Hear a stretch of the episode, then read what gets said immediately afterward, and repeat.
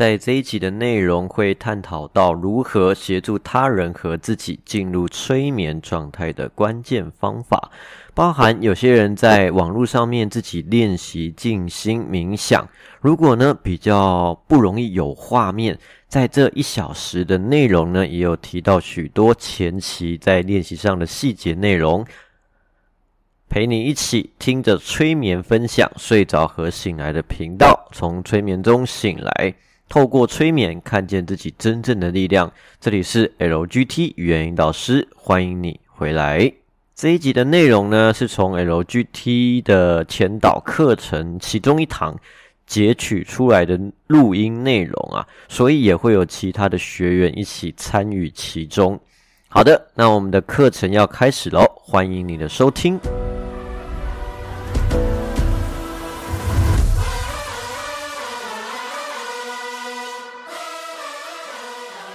哦，好像很久不见莲呐，是我记得好像每次蛇台 都会出现出现一下，好像有一次还两次没有看到你这样子。今天刚好在家上班，所以就有时间看。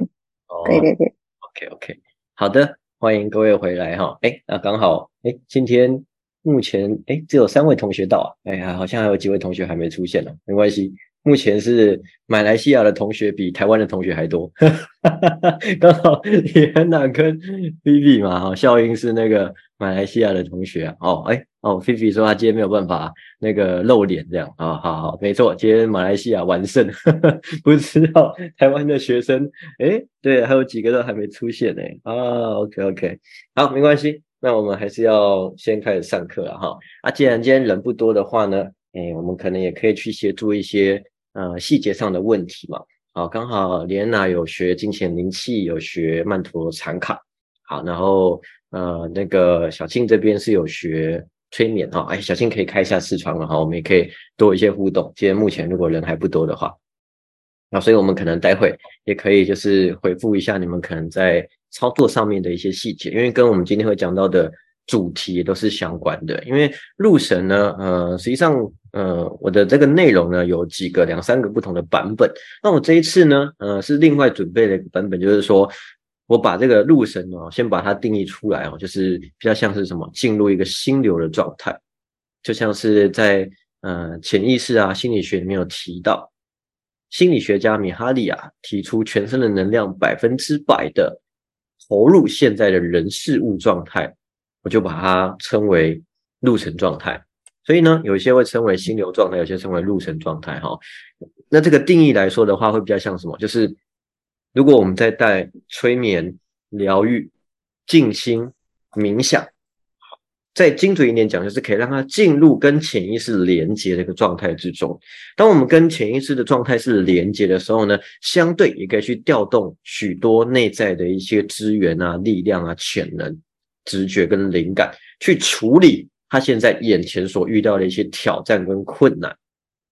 好，所以开启潜意识的核心的沟通方式哦。嗯，那顺便可以访问一下啊，先让你们先做个自我介绍好了啊。肖英今天不能不能露脸，不能那个对话，我帮肖英介绍一下哈。他有学那个塔罗牌啊，然后呃是马来西亚人啊，那个时候也是在台湾的那个线上，然后跟在马来西亚线上呢有就是呃像很像网友的 欠网友的这个在那个呃网络上面相聚跟做学习这样子。OK，好，那换那个李安娜来做个自我介绍好了。Hello，我是 Lena，我也是来自马来西亚，然后呃，现在是从事呃业务商业员，然后同时也是有学到呃曼陀罗禅卡还有金钱灵气。嗯嗯，好的，欢迎你来哈。哎，那你有开始教金钱灵气的课程了吗？还没啊，真的哈，目前只是禅卡，对对对。哦哦，好好好，啊，差不多可以准备一下了啦，哈，就是 因为我看你好像也有产卡的课程也有在开了嘛，哈，那所以就是金钱灵气的也可以准备一下哈，因为就是产卡跟那个呃那个金钱灵气呢，它实际上有蛮多互通可以去结合的地方，所以刚好如果说你已经有开始教的话，那我想，哎，就是把那个 PPT 我们也都有给给那个我们的老师们的嘛，哈，就稍微整理一下，可能就，哎，可能定一个日期，比如说，呃，我感觉是就是半年以内了，哈，半年以内，比如说你现在是五月嘛，哈啊，你就大概抓个我我感觉是九月十月那个时候开一班这样子。然后等于说，你就先把资资料先打出来，然后开始慢慢的做招生这样子啊。等你大概九月、十月的时候开第一班这样，啊，这样的时间就慢慢铺成，慢慢铺成，慢慢铺成。OK，好，嗯，那待会呃，再我们先让那个小庆也做个自我介绍好了。嗯，Hello，Hello，我叫小庆，啊，我是做美业的，就是睫毛、唇毛的美业。嗯，对，好，而且在台中这边，没错哈，因为在台中。今天相当的认真陪伴了我一整天，对，我们早上十点哦，十点我们就开始上课了，然后小青就十点开始上课，然后我们今天上催眠，所以上到下午的五点，五点我想刚才的时间大概就够吃个饭、发个呆而已，顶多划一下手机 就可以，就再继续登进来上课了，这样子哦，真的是蛮不容易的。有的时候我觉得我也是蛮疯狂的，因为。呃，像那个我礼拜四的课程呢，我都是排早上的十点，然后教到晚上的十点半，哇，比今天那个还夸张。对，所以 对我前几个礼拜，老师的，嗯，就是对我自己觉得，我就好像是不是教课教的有点多啊？后来想想，对耶，就是像上次有一个学生呢，他。蛮常去上很多很多不同不同老师的课程，然后他也蛮常来做复习的哈，所以他就说，哎，他有发现哦，一个礼拜可以就是来复习我的课程，可能两三天，或者上上个礼拜跟上上个礼拜他来四天还是五天，我都每天都可以，几乎就是一个礼拜四天五天都到。对对对对，所以他就发现，呃，我的开课很密集啊。我说对耶，好像是诶，一般有一些老师他们可能三个月才开一次课程，后我是一个礼拜。每个礼拜都教都开课就算了，我还一个礼拜有时候开四天五天的课，有时候还六天，我也真的觉得有点夸张。不过就是这样，爱教课啦。然后另外一个是说，呃，在每次教课的过程，呃，不是，就是因为我喜欢开小班制啊，小班制有时候就是比较呃，因为就是人数有限制嘛，然后我就可能要多开几梯次这样子。不过就是我喜欢是说，哎，每一次我们跟大家可以有一个比较呃密集的。一个一个互动，它包含说有什么细节问题，我可以回复。我觉得这样在教学的成效上面，我想会更好、更扎实这样子。而且如果说我们人少一点，有时候在某一些细腻程度上面，我们就多一些时间，可以多做一些叙述跟呃深化它。我想这样也是蛮好的。OK，好的，来，那我们顺便今天就人不多的话呢，好，就是。呃，谢谢那个菲菲哦，菲菲今天感觉是跟我们是那个聊天对话的那个方式来做这这个学习，这样子不错不错不错哈。好，然后我们今天既然人不多嘛，那我们就可以再再克制化一点哈，我们就可以聊一下，像呃，我们可以问一下李恩娜在教禅卡啊，或者是说你有带一些静心冥想跟催眠的时候，有没有遇到什么样的一个问题？好，那包含那个小庆，可能有没有就是在做个案的时候有相关的问题，我们也可以稍微做一下讨论，这样有吗？有想到什么可以先问一下，那我们可以先回复一下。我觉得我比较还没有办法的是，就是前谈的部分。哦，前谈的部分哦。对，因为你会抓不到他重点，就是比如说他呃刚开始人家来问的时候，他前面要问什么。哦，小主战场这样，就是还抓不到。哦，OK OK，好，这个是一个很好的问题。那刚好我们可以衔接今天的课程，然后帮你把它就是细致化一下哈。好，那李安娜呢？李安娜有想到什么问题吗？嗯，目前没有。不过我想问，就是好像如果真的是那些呃，对于冥想都是很小白那种，就是要怎么？要去让他们就是进入到更深的那个状态，可能他们就是连冥想都没有试过的那种。哦，OK，刚好那两位问的问题非常符合今天我们要准备的素材跟原料，可以帮你们把这两个问题细致的做一些回答。OK，那我们直接就开始带喽。好，刚好在生活中的催眠运用啊，或者是疗愈啊，我们通常会主轴放在这几个区块。协助他做一些心情上面的整理，比如说什么，他今天如果诶被老板骂，然后心情很不好，哎，他想要就是把他挫败的情绪做一个整理。比如说现在创业，他创业的时候遇到了一些阻碍挑战，他感觉到哇很挫折、很沮丧、没有动力的时候呢，哎，我们也可以协助他去做一些动力的提升。或者他现在的做的工作呢，需要很多很多不同的一些灵感，或者是他要做一些文字文章的输出啊、影片的输出啊，他需要一些灵感去激发，有些不同的一些做法策略。好，包含什么？对自己不太了解啦，或者是说，哎，已经有觉察到自己有反复、反复、反复的模式、行为模式，那如何突破这个框架，让他可以不要做重复的一个策略、行径、状态、选择跟。方法，然后就去呈现同一个状态，而是可以打破他原本既有的不想要的模式，去创造一个他想要的一个全新的一个呃策略或者是方法。那包含这样的一些工具呢，都可以去支持自己跟支持他人。所以我们讲，它是可以协助自我以及他人身心状态改变的技术。好，所以在这个过程中呢，啊，就是我们先来聊哦，就是如果说哎进入了跟潜意识连接的状态。可能会有什么样的征兆？顺便我们也可以从这一些征兆去了解。诶，可能你刚才你已经带了一个催眠了，或者是带了一个冥想或静心了。嗯，那他到底有没有进入那个状态呢？你会发现在我们的课程中，我蛮重视那个这件事情的。有没有？我们都会请各位就是做完一个冥想、静心、催眠的时候，请各位来分享一下。为什么呢？因为我主要是要从你的分享中去听一听。你有没有进入那个状态之中？然后包含你在静心冥想的时候，有没有出现哪一些疑惑？那些疑惑可能我们是要去协助去做一个问题的回复。这样子，我们在下一次进入潜意识的状态的时候呢，比较会觉得哦清楚哦，原来可能会有这样，会有那样，会有这样，会有这样。那这样子对你来说就变什么？是熟悉的领域，而不是不熟悉的意识状态。有些人对于出现的一些状态不熟悉的时候，就会觉得说啊，可能会这样子，这样这样，就可能会有一些呃，不是那么正确的一个讲法去扭曲他，可能可以去享受进入内在的一个世界的一个状态。好，所以我们先讲可能会有什么样的征兆呢？比如说他的体温会升高，当他闭上眼睛，你带了一些啊，比如说麦伦在静心的时候，有些人就哦很热啊啊，另外一种是什么？很很身体变比较凉，或者是冷也有。好像今天我们在呃在做催眠的时候，也有同学反映说，哦，他在那个清理的过程中，他连接到他的心轮的时候呢，哎，就是很有冷冷的感觉。但是他是有什么龙卷风，在我带这个语言的那个就是清理的引导的时候呢，他有一个很很很大的龙卷风，协助他把那一些过重的情绪去做一个释放。所以他就说，那应该不是他家的电风扇在旁边太大。他明确的就感觉到他的那个体温就是有明显的改变，哎，不过结束的时候呢，第一个他觉得放空了，舒服了，好，第二个是张开眼睛的时候那样的一个体温的改变状态，哎，消除了，OK，那表示什么？他就有进入潜意识连接的状态啦，他有去连接到他内在的脉轮的一个啊，就是呃状态。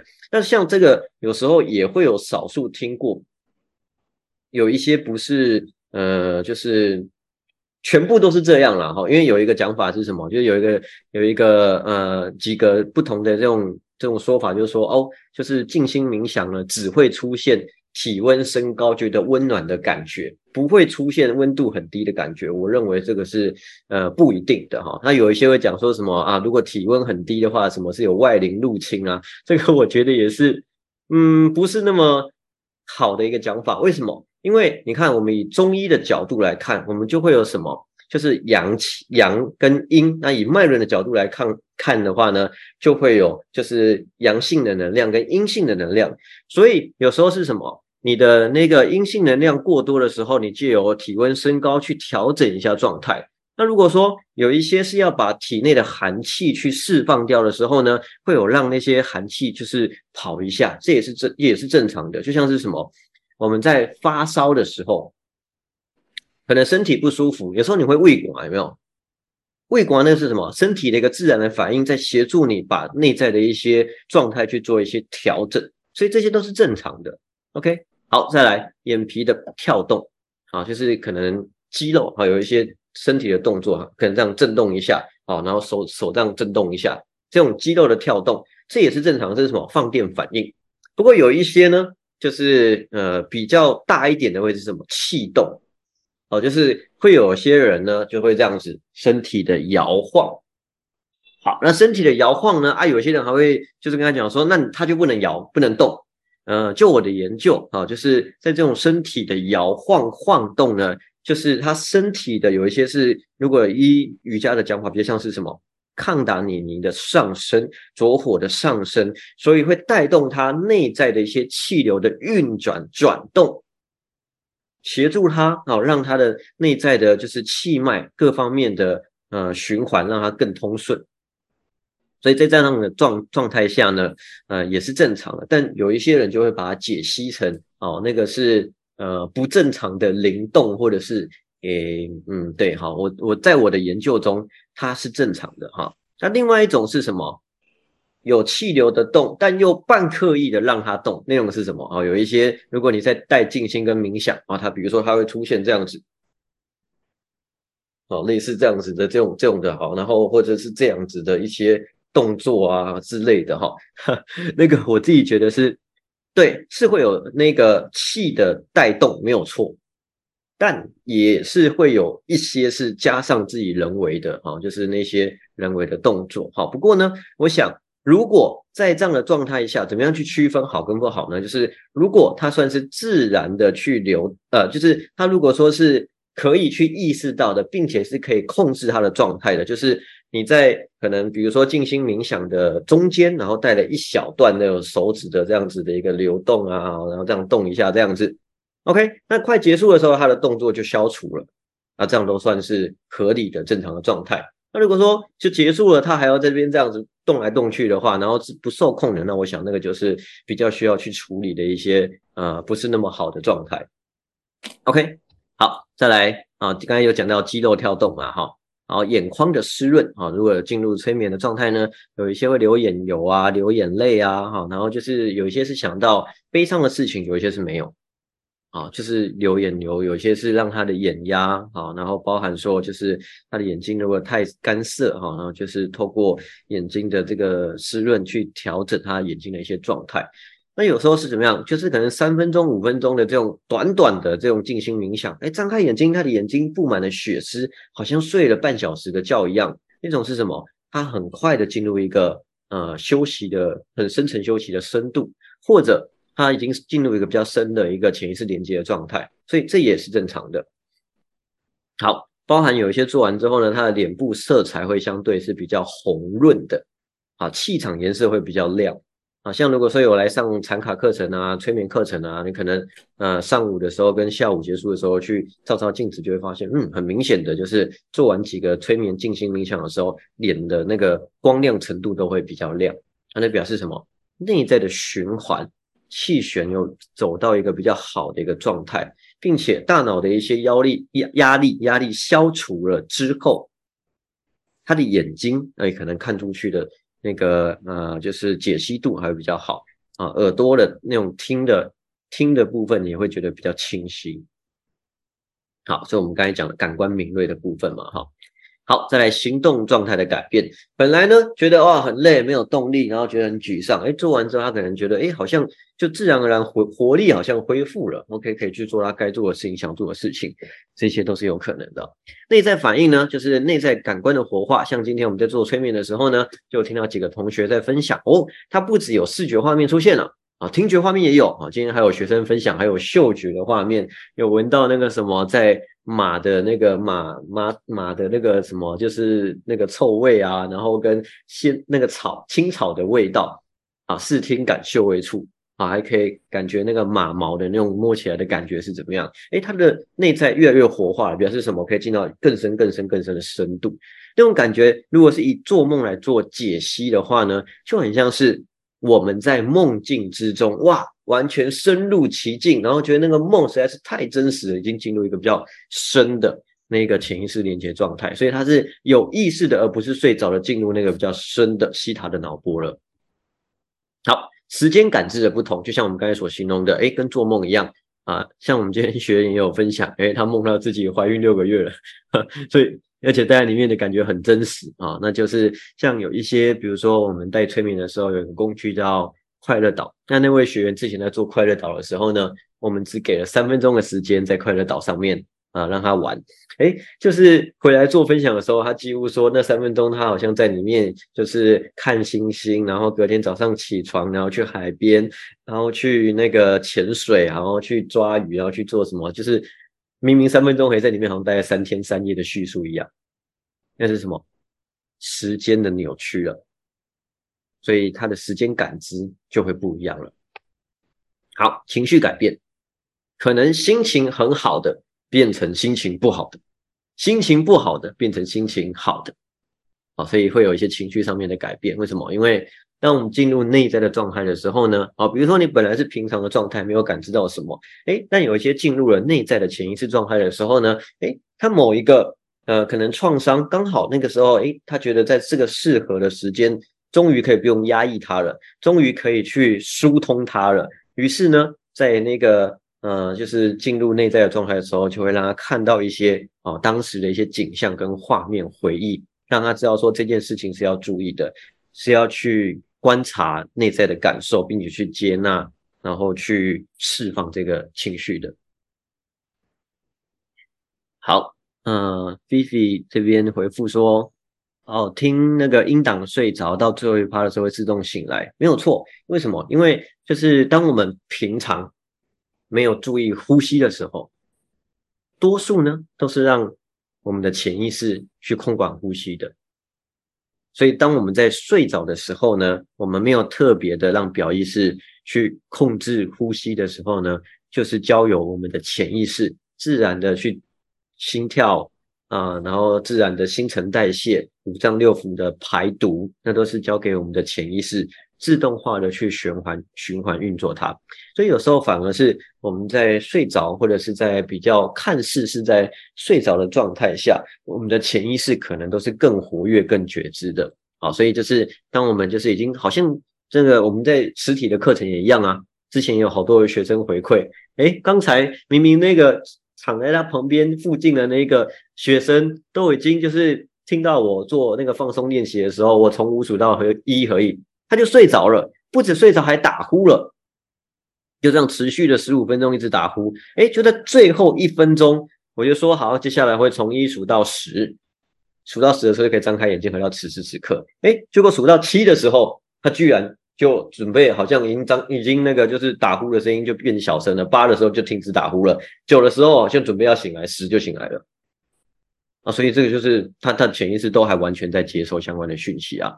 那当然，另外有一种讲法是什么？就是在那个呃睡觉的时候呢，听比如说英文啊还是什么，有时候睡眠学习法，它也是用类似的一个方式啊。那当然之前我们有讲到一个跟催眠相关的。一个分享了，好，不过那个呃，那个那个妈妈呢，呃，就是一个呃姐姐，好，一个大姐，她就是说啊，就是她呃跟她老公啊，哦，就是她学催眠的时候呢，然后就是等她老公睡着了之后，她就在她的老公啊那旁边那边讲说，买包包给我，买包包给我，OK，就是这样。就是每天晚上哈，就是在她老公睡着的时候就讲这句话，在她的耳朵讲。哎，结果情人节到的时候呢，哎，忘记是情人节还是生日啊？应该是生日哈。生日到的时候，她真的就收到了包包这样子。OK，我听到 这样的一个回复的时候呢，哎，我忍不住觉得他没有那么完整的讯息啊。为什么呢？有可能是她的潜意识真的有接收到讯息，也是有可能。不过呢，有没有可能是她老公根本就还没有完全睡着，反正就听到她老婆想要买包包嘛？那如果她老公是一个宠妻魔人的话，哦，买一个包包啊就可以解决她这一个问题，省得去想那个买什么东西的话，好像也挺方便嘛。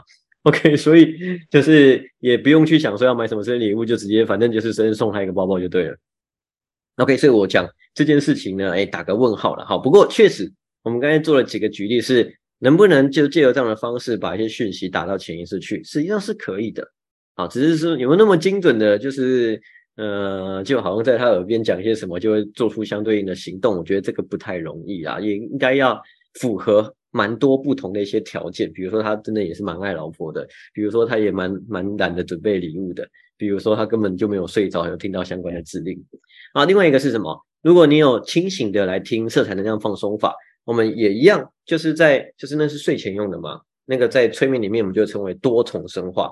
我们会在睡着的时候呢，在那一个三十二分钟里面，带了非常多非常多有关于七脉轮平衡的，好让你更健康、更有活力啊，然后呃更有朝气、更多灵感跟直觉，然后更多的智慧去面对啊，就是处理你生活中遇到的各种问题，并且可以让你更放松身心。我们在那个色彩能量放松法里面就放了很多正面的一些引导词句。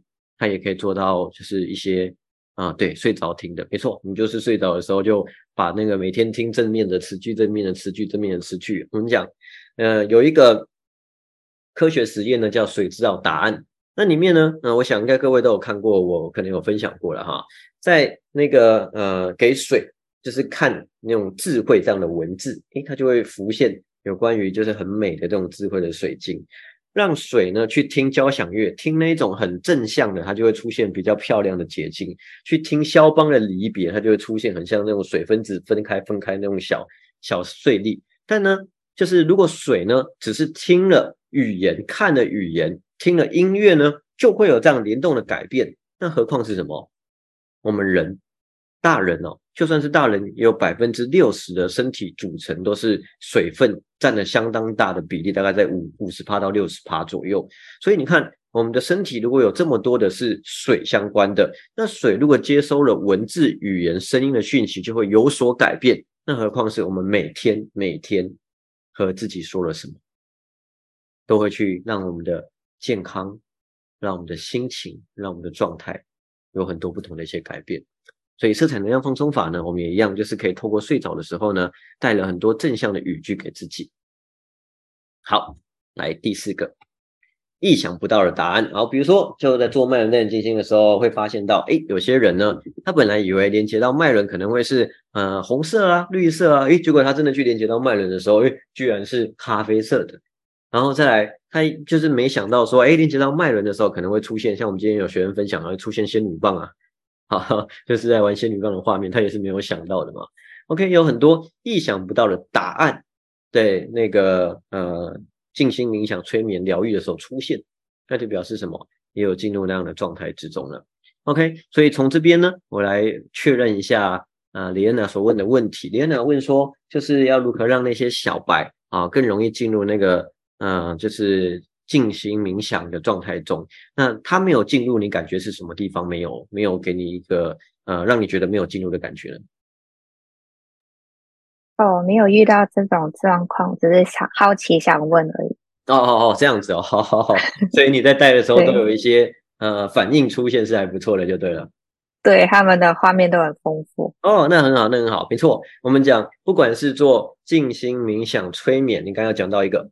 画面很丰富，所以多数的人会以有没有画面来判断他有没有进入催眠状态。不过你看，我们刚才分享了这么多、这么多、这么多、这么多，没有不是每个都是一定要视觉状态啊。没有体温升高降低，他就是有进入啦；眼皮跳动也是有进入啦；啊，眼眶湿润也是有进入啦。他如果觉得比较放松，也是有进入啦。OK，所以并不是只有那个呃他的。内在视觉看到什么才叫做进入了嘛？它只是其中的一种指标，但多数的人会以那个当做指标。好，所以我们今天刚好来提，就是说我们怎么样可以让多数的人呢，就是进到内在的世界的时候呢，啊，比较容易有视觉画面。因为这个我也必须说是在呃催眠啊、静心冥想、新手村几乎会蛮常遇到的一个状态哦。好，所以我们讲，如果不能进入催眠，然后不能连接到潜意识。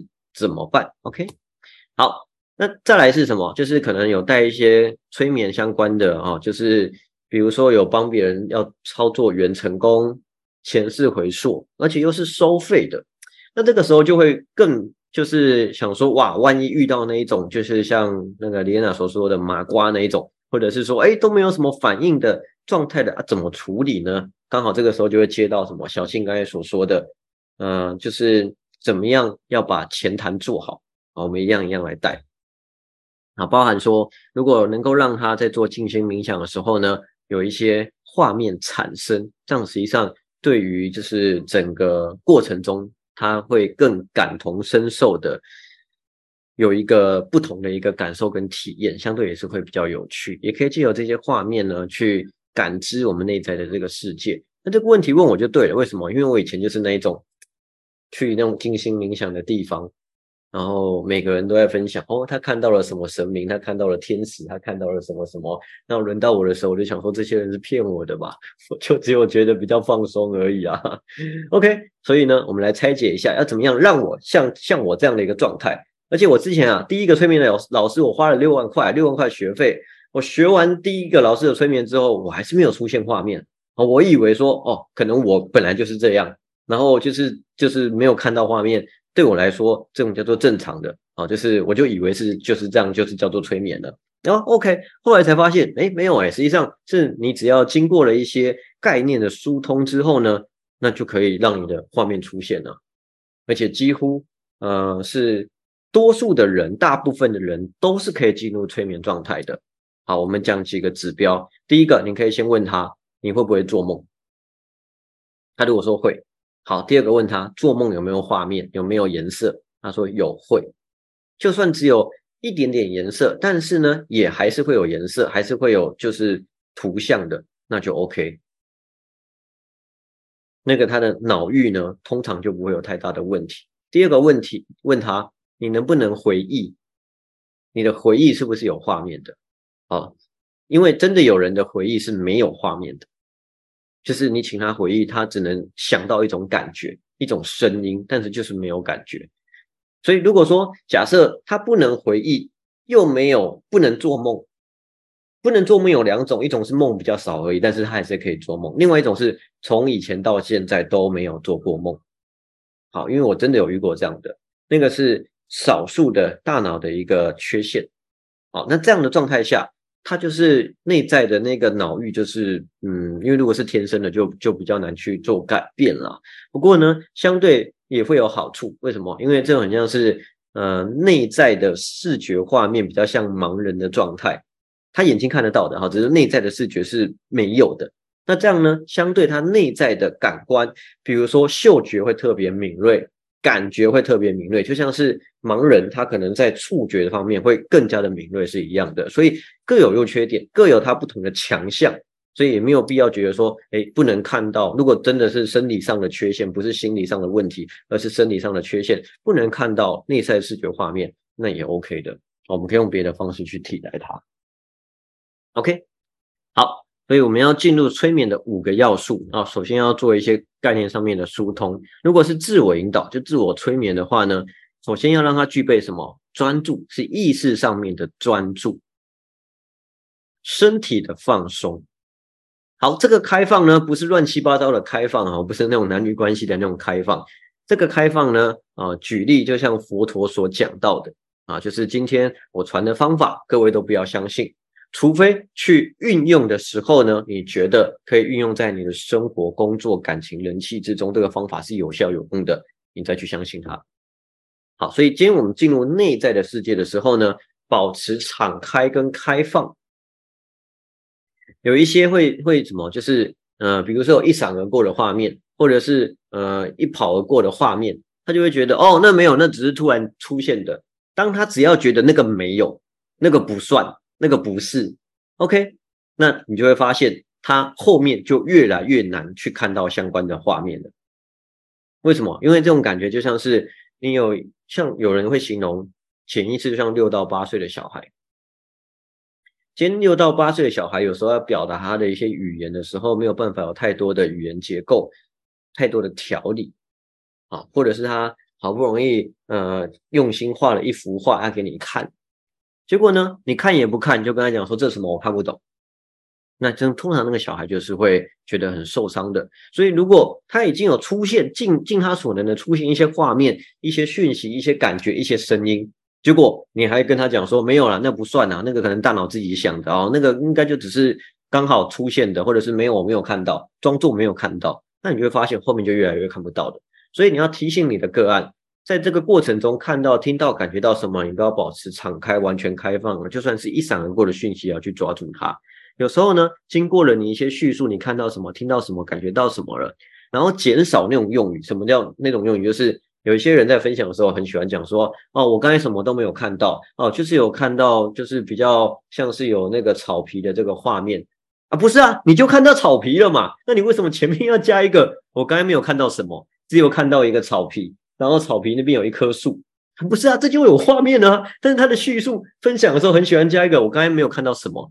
那那个实际上我们讲语言本身就有力量，他就是看到了嘛，但是他又跟他自己的潜意识说他没有看到。所以他就是一个什么内在矛盾跟冲突的状态，在这样的状态下呢，更容易让他内在的感官会再消除、再关闭、再消除、再再关闭。所以如果这样的一个分享，我都会去问他：哎，你会想要你的内在有更多的一些丰富的画面吗？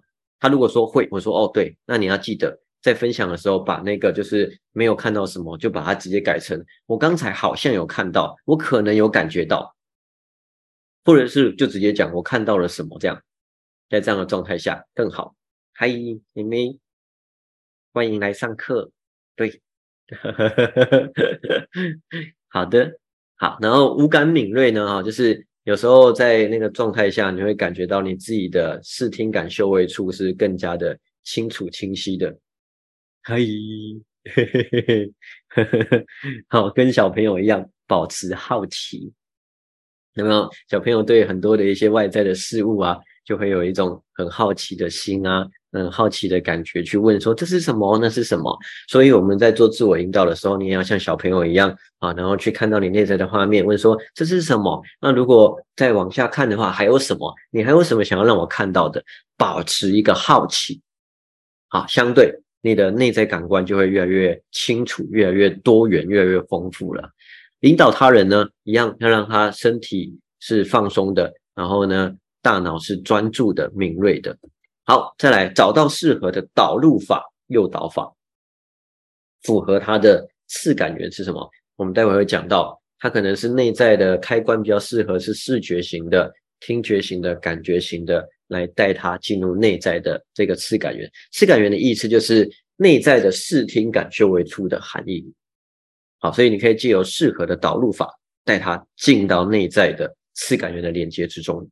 好，借由明示或暗示的语言结构呢，去引导他。好，来，所以我们现在要准备，刚好回答到小庆所问的问题。那如何让人家更容易进入催眠的方法呢？就是催眠前谈的重要性。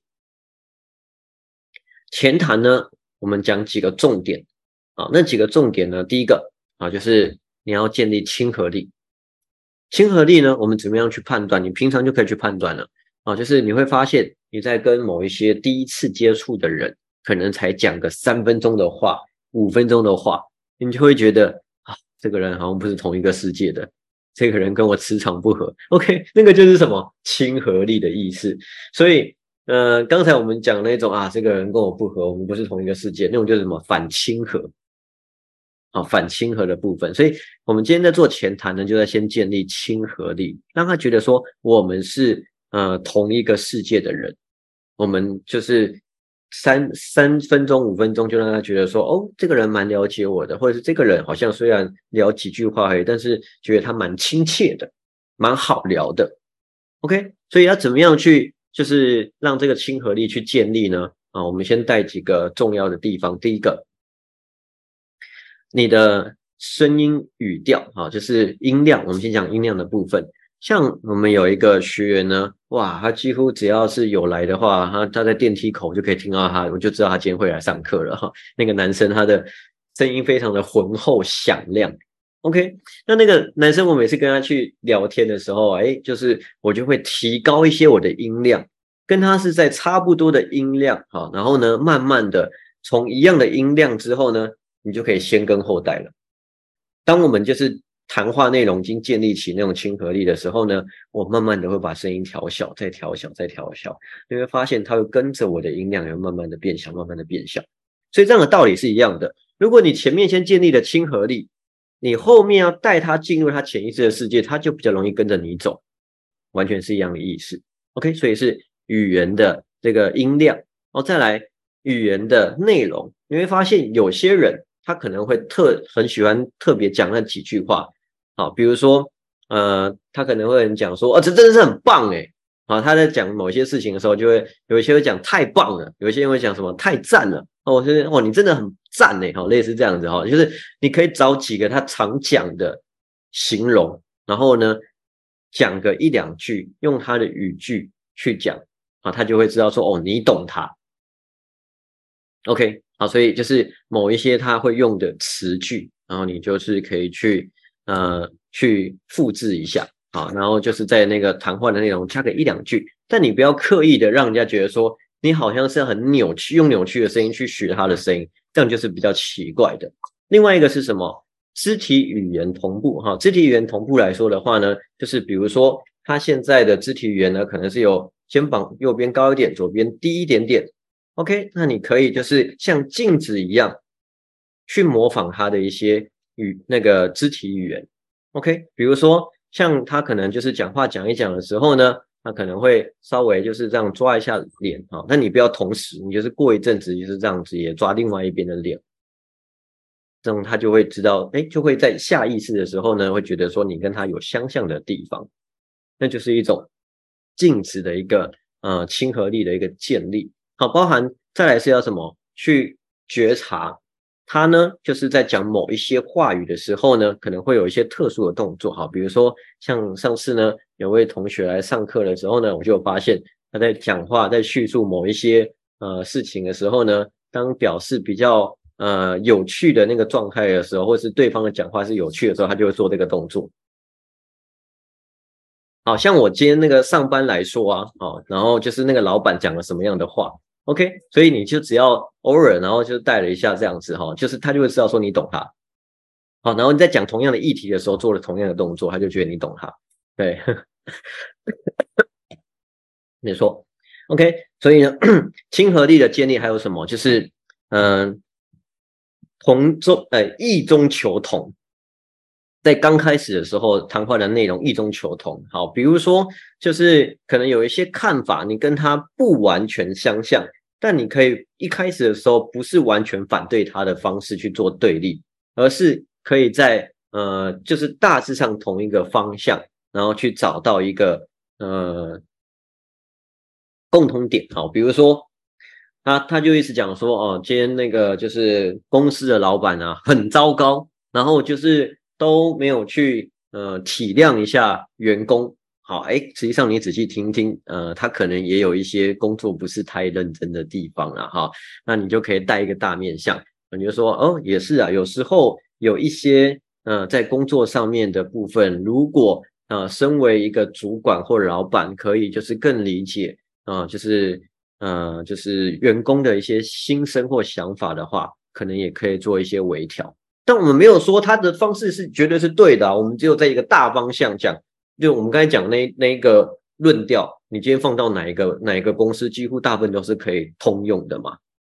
所以你并没有去赞成他的，就是没有很认真的部分。但是你讲到一个，以身为一个老板来说，确实在这个部分，如果可以更倾听员工的心声，我想是一个好的沟通互动跟表达哦，就是对。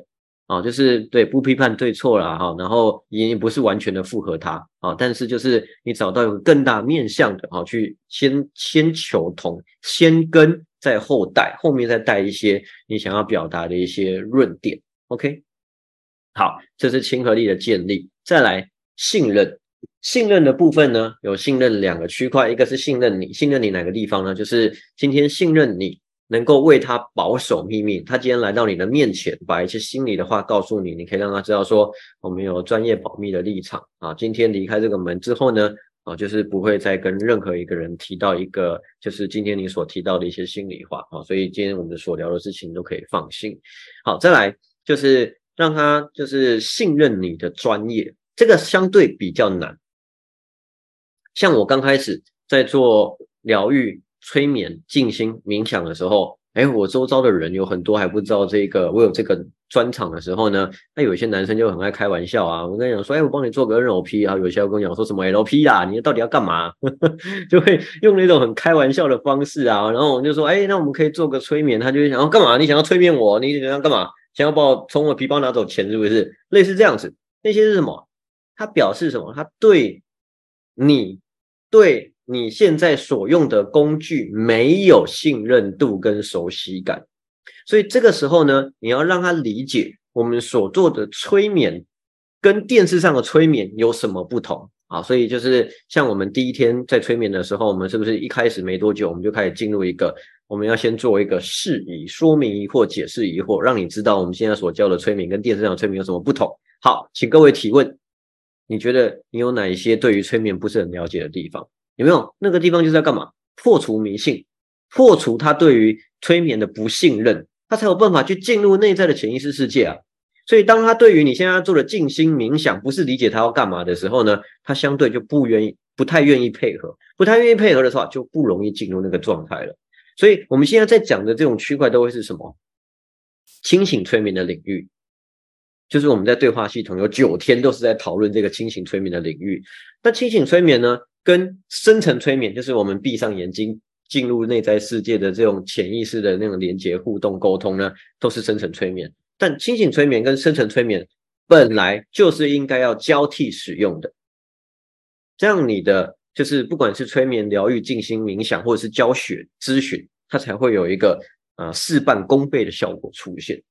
OK，好，所以我们要让他去信任我们的专业，可以怎么做？第一个就是去跟他说明哦，你现在脑袋里面的认知的催眠跟我们现在要做的催眠有什么不同？你要可以就是让他有一个理解，好的理解。然后呢，再来，你可能平常好像李恩娜也很常在做这件事情，做的也蛮好的哈，就是你可以借由你一些个案的收集、个案的回馈。让你周遭的人，然后让你的专业不断的日积月累的建立，知道说透过这个专长，你已经服务了很多人，支持了很多人，有很多人做这个工具之后呢，开始有一些不同的这个改变，这样相对对你的人，对你的所用的工具，我也必须说，因为现在。这个世界呢，就是有好跟不好的一些工具嘛，或者是有一些工具是好的，但是不好的人去用它，相对就做了一些不好的事情。所以有可能是什么？就像保险好了，保险本身是中性的，就跟钱一样，它是中性的。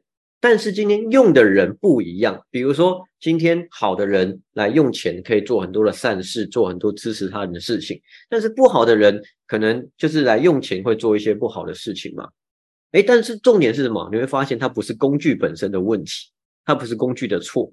就像是火，火焰，火可以拿来煮东西，可以拿来煮汤啊，温温温暖人心。但是呢？如果今天火焰没有好好的去使用它，也可能会造成一些不好的一个状态。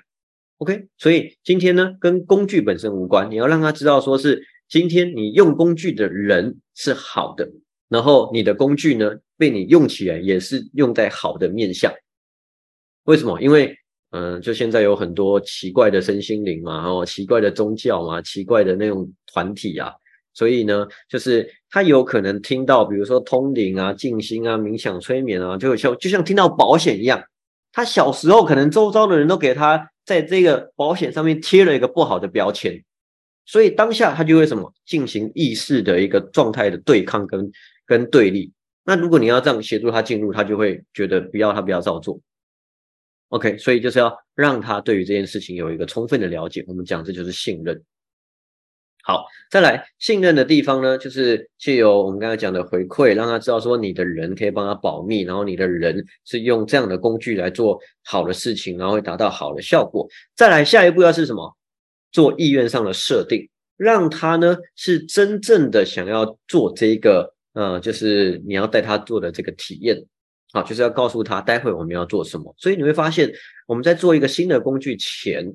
我都会先跟各位拆解一下我们大会的流程大致上是如何，然后你可能会有看到、听到或感觉到什么。这实际上在做什么？这就是前谈啊，很重要的一个清醒催眠的区块，让他对于工具是熟悉的，对于人是熟悉的，对于里面这个旅程会遇到的事情就是了解的。这样他出发的时候呢，对于这个呃进入内在的旅程就比较没有一些排斥，比较没有一些抗拒。他就可以走到我们刚才所说的开放跟保持好奇去探索。OK，好，再来最后一个，让他真正的去面对自己的问题。好，什么是真正的面对他自己的问题？比如说，他的感情就是一次不顺了，两次不顺了，三次不顺了，三次都遇到渣男了。那现在真的是要让他去进入他的内在去看一看到底是什么会创造出他感情不顺的这个真正的原因。OK，那那个就是有些人只是讲讲，然后他实际上你真的要帮他做的时候，他就跑掉了，他就他就突然那次就失约了，就不来了。有没有这种人？有。那为什么？为什么会这样？因为你会发现，人都会有个舒适圈，不管好或不好，都会有个舒适圈。比如说，你会发现有些人很常跟你抱怨这间公司烂烂透了，然后老板烂透了，同事烂透了，薪水烂透了，福利烂透了。但是他就是待在这边已经待多久了？待了十年了。那你就要离职，然后他突然就很安静了。为什么？舒适圈。OK，所以你要给他足够的意愿去让他调升，让他真的要去面对突破他现在的困难跟挑战。好，所以以上讲了那么多，有一个比较简单的做法就是什么？请他付你三千六。为什么？因为他真的愿意从他的口袋里面掏出了三千块付给你了，表示什么？他信任你的专业了嘛？他可能看到你的宣传，看到你的行销，看到你的自媒体经营，看到你的影片，看到你的教学，他就知道说哦。你真的就是认真的、用心的在做这件事情，然后做的比别人还要好。你有什么样不同的差异化？你的沟通表达是同理的，让他觉得是有亲和力、有信任感的。OK，所以他付了这个费用呢，相对他已经付出了资源、时间，他自己就是也要真正的有想要去面对这个问题的时候呢。OK，那这样子来，我们把这个前谈前面的那个亲和力的那些我刚才所讲的去建立一下，你会发现速度上会快很多。好，再来。了解对方主要进入感官，哈，就是节奏，哈，就是像我们在做脉轮带静心的时候呢，我们不是就会回馈吗？哎，你会发现在做脉轮带静心的时候呢，如果一开始去请他连起脉轮，他就会说哇，就是有红色的，然后热热的，然后就是那个身体还会有麻麻的那个感觉，然后那个形状呢就跟那个什么，呃，就是太阳的那个曲线一样，会有很多就是发散开来的这个。画面，然后后来就变成一个很大的一个星球。它一开始就很多很多的画面那一种，就会比较偏是视觉型的。所以如果说是内在视觉型的导入呢，相对它的速度就可以快一些些。好，然后就是用比较符合符合它的节奏来带。那另外一个是什么？做完慢淡静心的时候呢，他就说前面都没什么画面呢，啊，不过在后面呢放松那边好像就是有一种半梦半醒的感觉吧。然后好像有看到那个光洒落下来，然后在光里面他可能有看到他的女儿的那个呃，就是一个一个图像画面这样。OK，那就表示什么？他会比较偏感觉型的，感觉型的你就要用就是感觉型的导入法，然后用感觉型的带法，比较慢一点的带法，比较柔一点的带法。OK，好，所以如果说以视觉型的话，我们就可以带什么？比如说西塔里面的上期就比较偏那个视觉型的来带啊，然后中心点催眠也是比较偏视觉型的导入法，然后麦伦带静心呢，麦伦带静心就比较偏什么视听感都会有，然后就是呃，因为脉轮带静心就是一个复合式的导入法，所以如果说有一些没有做过催眠的，你就是前面的前台你有做好，然后跟他讲说等一下要怎么样来做这个呃观想，通常脉轮带静心都进得去啊，大部分哈。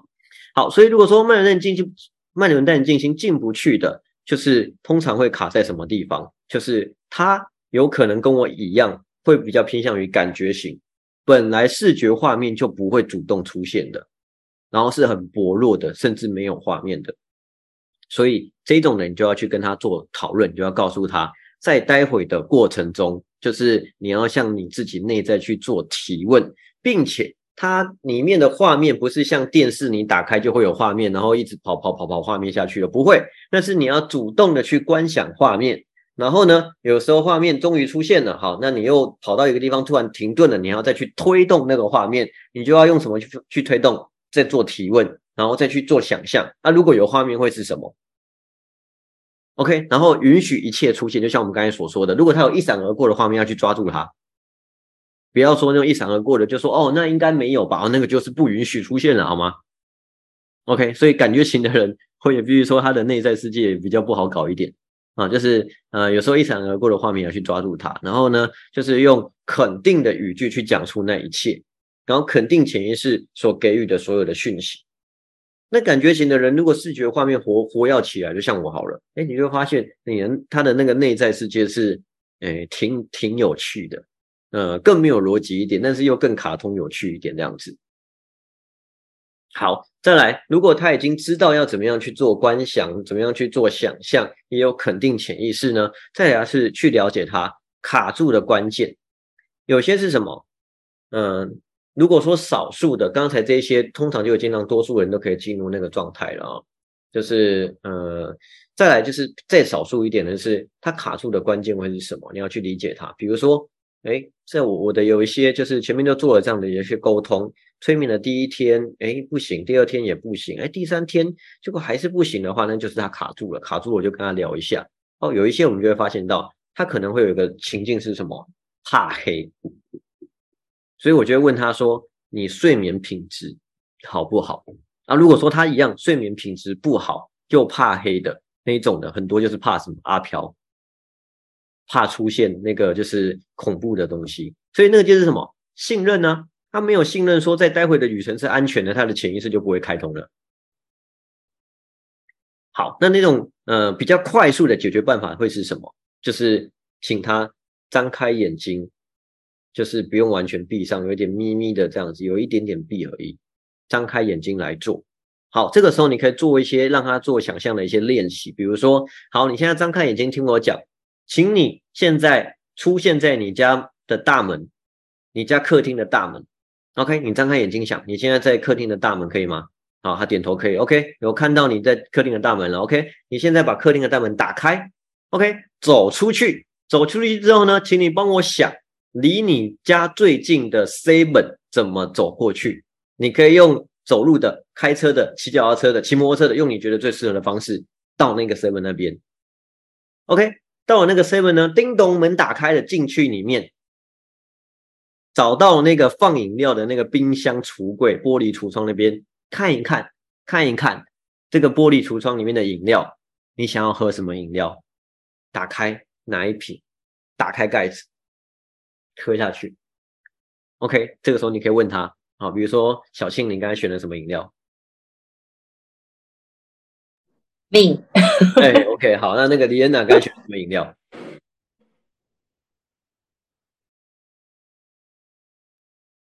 绿茶，OK，哎，低卡是什么？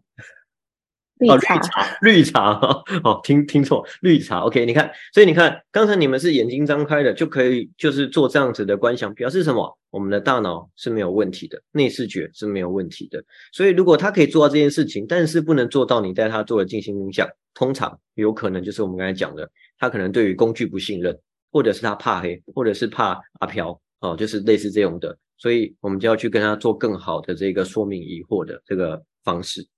好，然后再是用张开眼睛的替代方法。好，在逐步的练习，就是你也可以请他练习什么，就是先练习身体的放松。所以就是让他我们有渐进式放松的语音档嘛，每天做一下，每天做一下，每天做一下，他身体可以放松了。那像刚刚各位根本没有闭上眼睛就可以出现画面了，所以你们一定也可以的嘛。好啊，如果说他也不行，他他这样子还不行的话，就是他需要做一点练习。好，那个练习就是先让他身体放松。那再来是什么？请他可以练习看小说，就是可以张开眼睛的时候看的文字，然后呢去观想画面，这就是一个逐步的练习了。OK，那这样子下次来的时候呢，通常他也就可以有一定的一个理解。再来最后一个是什么？我们在带静心跟冥想的时候呢，也会有很多同学开始慢慢的就有画面，慢慢的有画面，慢慢的画面，分享画面，分享画面，分享画面，分享画面。哦，你就会发现，当大家都在分享的时候，表示什么？大家都在这样的状态下是安全的，他的信任感就会提升了。你就会发现，为什么我们的学员可能，哎，第一天、第二天可能进不去，第三天就进去了，第四天就更清楚了。OK，就是这样，逐渐的就有很多不同的一些分享，然后去提升他的信任感。OK，所以这些都是可以让你把催眠带好的非常重要的关键。好，来，还有没有？我有问题。嗯，好，请说。就是假设你做完说一切，比如说你带他去玩之后，然后他看，假设他是看到前世好了，那他怎么样？他可能会觉得他会有点虚。那有点什么？这时候。他可能会觉得有点空空的哦，那这个要怎么去解？因为这就是自己去引导自己看到，但是看到画面他哦哦哦，没办法变真假。你的意思是说，就是他有看到画面的，然后他就会一直自我怀疑，就是说啊啊，那个是真的还是假的？类似这样，是不是这样？对，比如说结束之后，对他就会怀疑说，我就不会，就是对一般有些人会跟你讲说，哦，那就是真的啊，你不是就看到了吗？这就是什么直接对立。嗯，好，那我通常不会跟他直接对立，我就跟你讲说，哦，那也有可能是真的啊，也有可能是假的嘛。嗯，没有错，因为在催眠的引导、静心冥想的引导，有一些是真的，有一些确实是真的，但有一些真的也是引导出来的。但那个对我来说不重要啊。我们现在请各位想柠檬，你现在买了一颗柠檬在你的手上，好，这个时候有一颗有有一把菜刀非常的锐利，然后你把柠檬切开。再切开，一边切，你就会看到那个柠檬的那个汁，哇，越来越清楚的，越来越那个香味，柠檬香都闻到了。放一片到你的那个嘴巴里面去，咬那个柠檬片，你那个酸酸苦苦的那个酸味炸开了。你看，我们还没有吃到柠檬，但是该你如果认真一起做的对观想，你口水就分泌了，所以表示什么？大脑有一个功能叫做无法分辨真伪啊。重点是什么？他今天做这个前世回说要干嘛？有没有像我们就会很着重在于什么？就是今天我们的呃疗愈、催眠都会是解决问题导向的。如果说今天就是他做这个前世回溯是为了。就是让他，就是现在面对他的工作的时候，可以更有动力，更加的呃，就是想要往他的目标去迈进。OK，那就是他要解决的问题的呃目标。然后定向之后呢，回去看了很多生生世世之后呢，他可能会怀疑说那个是那真的还是假的？我都跟他说不重要，重要是什么？你现在就是眼睛张开，你有没有觉得你现在就是工作上面的这个原本卡住的那个想法，现在有没有解开了？哎，他说好像有哎。好，如果说他是要处理什么婆媳问题。哎，但刚才看了很多生生世世、生生世世的，然后呢？哎，现在回来之后问他，你跟你跟你婆婆的相处，你有没有别的一些想法、别的沟沟通方式、别的替代方案，可以跟他去做一些相处？啊，好像有哎，那就好了。那如果是遇到假设刚刚老师说婆媳问题，那如果假设是遇到他前世回溯，看到他，呃，他婆婆杀了他，那这种话怎么解？怎么解决？我们是要解他婆婆杀了他，是不是？对，然后变成更极端。在在上在上一世啊。你就会发现，上一世都是就是他杀了他婆婆啊，在上一次就是他又在婆婆又在杀了他，在上一次就是他又在杀了他婆婆啊，通常就是这样啊。啊，可是这样子怎么解决问题？就是来你看哦，你看哦，这就跟看电影一样嘛。你上一次看到这样的情节，你会发现人生有很多难解的问题都是重复的。在潜意识里面，在生生世世里头都是重复的，所以像刚才真的有遇过这样的，就是他有，就是婆婆就很就对他尖酸刻薄啊，他说什么八点档会讲的话，他都会讲嘛。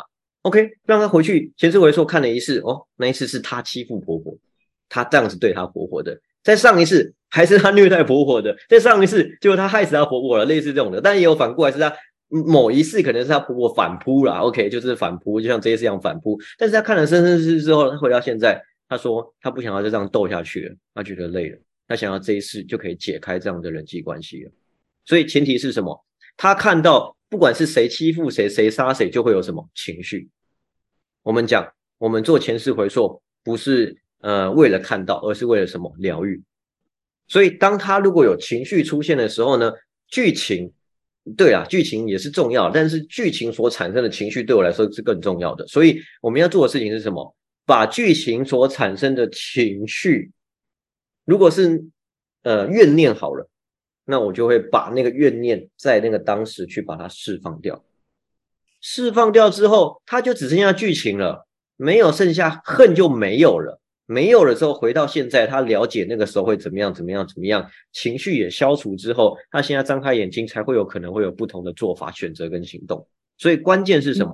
不要去呃，就是着重于剧情，而去着重于剧情所带来的影响跟创伤，还有心结，那个就是细胞记忆要去清除的。所以我们常常讲，前世回说对我们来的课程来说，并不是呃看到什么是重点，而是我们解决了什么是重点，是这个意思的。OK，有没有回答到小新的问题？嗯嗯嗯，有哈，好，OK，所以啦，呃，我们今天就是 菲菲说口水分泌了很多，不错，因为这样表示什么？哎，你就可以嗯进出进入比较深的潜意识连接状态之中啊，很快就可以进入蛮深的潜意识状态之中。好的，哎，我们今天已经有超过一些时间了啊，本来还有多准备了几张 PPT 啊，哈，哎，不过好像都还没有聊到。OK，没关系，那我们就是每堂课每堂课带一点带一点。嗯，那今天我想这个内容呢，也嗯蛮适合，就是在带很多静心冥想、催眠啊，甚至占卜前，你都会用到相关的概念。我想它应该是很重要的。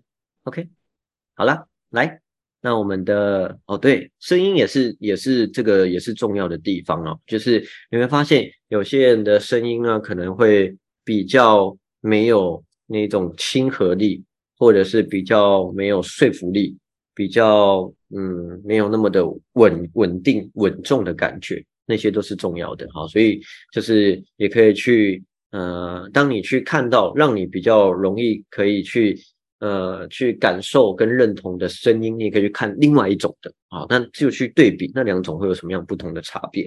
因为像我以前刚开始在做业务的时候呢，诶，我就有发现到，诶，有些人。就是他跟我讲话的时候呢，我就觉得我比较容易去去听，然后有些人讲话的时候，我就觉得听不下去，那我就会去细分，那中间的声音语调会有什么不同的差异？好，那有一个比较简单的一个，呃，刚才刚好提到，有我们再提一个音量上的细节，就是通常如果你要你的话语是比较有引导能力，然后比较有可以带动他人的方式的话，你的声音语调会比对方略大一点点就可以了。